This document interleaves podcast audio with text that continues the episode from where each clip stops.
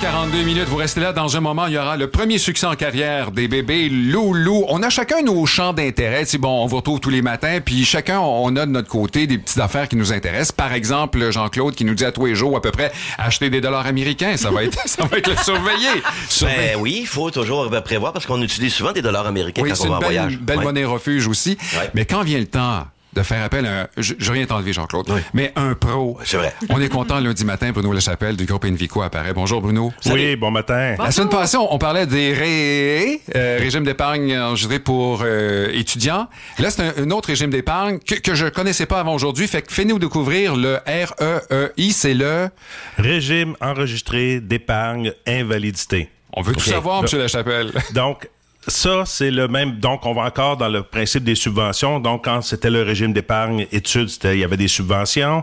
Le régime d'épargne invalidité, c'est la même chose. Il y, a, il y a deux types de subventions. Là, je m'adresse, donc, aux individus qui euh, ont le crédit pour personnes handicapées. Donc là, je m'adresse donc aux parents qui ont un enfant handicapé, Ouais. euh, à un adulte qui est, euh, qui est qui est handicapé, et puis qui aurait un tuteur ou qui aurait un membre de la famille qui s'occuperait de lui. Uh-huh. Et je m'adresse aussi à un majeur qui est considéré comme handicapé, mais qui est apte à signer les documents. OK. Donc, c'est à, c'est à ces personnes-là que je, que je m'adresse. Donc, quand on a le crédit d'impôt pour personnes handicapées, on a le droit à deux types. De, on a le droit à une subvention et à un bon. Donc, quand le revenu familial est en dessous approximativement de 97 000, donc quand c'est un enfant, donc les deux parents, Ouais. le revenu familial, s'il est en bas de 97 000, pour tout dépôt qui aurait été fait dans un, dans un compte qu'on ouvre, un régime d'épargne invalidité, on a le droit à une subvention de 300% Donc, on Oh. dépose 1500. Oh, on trois fois le montant. Oui, Ouais. on reçoit 3500. Ça, c'est quand on a un revenu inférieur à 97 000 et quelques. Là. Ouais. Quand on a un revenu supérieur à 97 000, Uh-huh. à ce moment-là, euh, on a une limite de 100% Donc, on- si on dépose 1000 dollars, on a une subvention de 1000 dollars. OK. Fait qu'on veut aider plus les ménages or- euh, moyens. nantis. Moins, c'est ça, Ouais. c'est ça. Ça, c'est la partie numéro un. L'autre partie, quand l'enfant, un exemple, si je m'adresse à un enfant, une personne de 18 ans et plus, et que le revenu familial de cette personne-là, Oui. donc ce n'est plus les parents, c'est son, c'est son revenu à lui, et que le revenu est inférieur à 31 000, automatiquement, quand le régime d'épargne invalidité est ouvert, il reçoit gratuitement 1000 dollars. Oh! Donc, il il a juste à ouvrir Sans un compte. demander. Il reçoit 1000 dollars de, de bons. On appelle ça le bon canadien pour le régime d'épargne invalidité. Donc, il y a- des, ces deux, ces deux produits-là. Donc, on accumule ça. On est, donc, si l'enfant commence, il arrive à dire, on ouvre, on ouvre le compte. On- il y a un dépôt, il y a la subvention. À 18 ans, là, c'est le revenu de l'enfant qui est rendu adulte. Le revenu est inférieur à 31 000.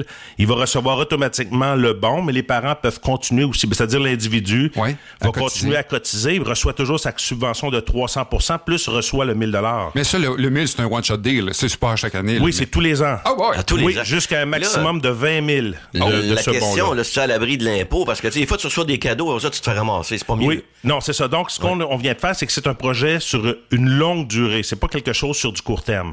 Donc, on va contribuer sur du long terme et à 59 ans. Donc, on contribue à 59 ans, tout ce qui a été accumulé, les bons, les dépôts, les intérêts, les revenus que ça a généré, à 59 ans, donc à 60 ans l'année d'après, on peut retirer ces montants-là. Et là, à ce moment-là, la, la personne qui est qui a, qui a le régime, de- qui est le bénéficiaire de ce régime-là, va être imposée sur les bons qu'il va recevoir, sur le remboursement des bons, des subventions et les revenus.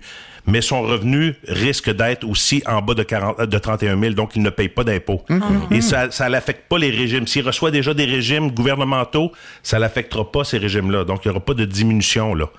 Donc, c'est- là que ça devient intéressant. Donc, ça demande une planification parce que c'est du long, sur du long terme. Donc, quelqu'un qui aura un enfant où la personne est inapte, elle a 20 ans, ben c'est pour servir... euh, tu sais, les, les tuteurs ne seront plus là. là. Ils risquent d'avoir eu un changement Oui. de tuteur suite à un décès. Ou, donc, c'est quelque chose qui va durer très longtemps. Ça a une durée de vie de, des- des 60 prochaines années. Et, et ça, planifier, c'est pas mal votre force au groupe Invico. Comment on fait pour vous appeler? euh? Donc, c'est tout simplement pour, pour discuter de ça, le planifier, ben, vous avez juste à nous téléphoner au 1-888-990-46 30. Aujourd'hui, Bruno nous a fait découvrir le régime enregistré épargne invalidité. Moi, je connaissais pas ce produit-là avant ce matin. Fait que merci de nous en avoir parlé. Je suis convaincu que ça rejoint bien des ménages euh, qui sont à l'écoute présentement. Oui, c'est bien. Bonne Merci. journée. Bonne Bonne journée la journée. semaine prochaine. Bruno Lachapelle du groupe Invico.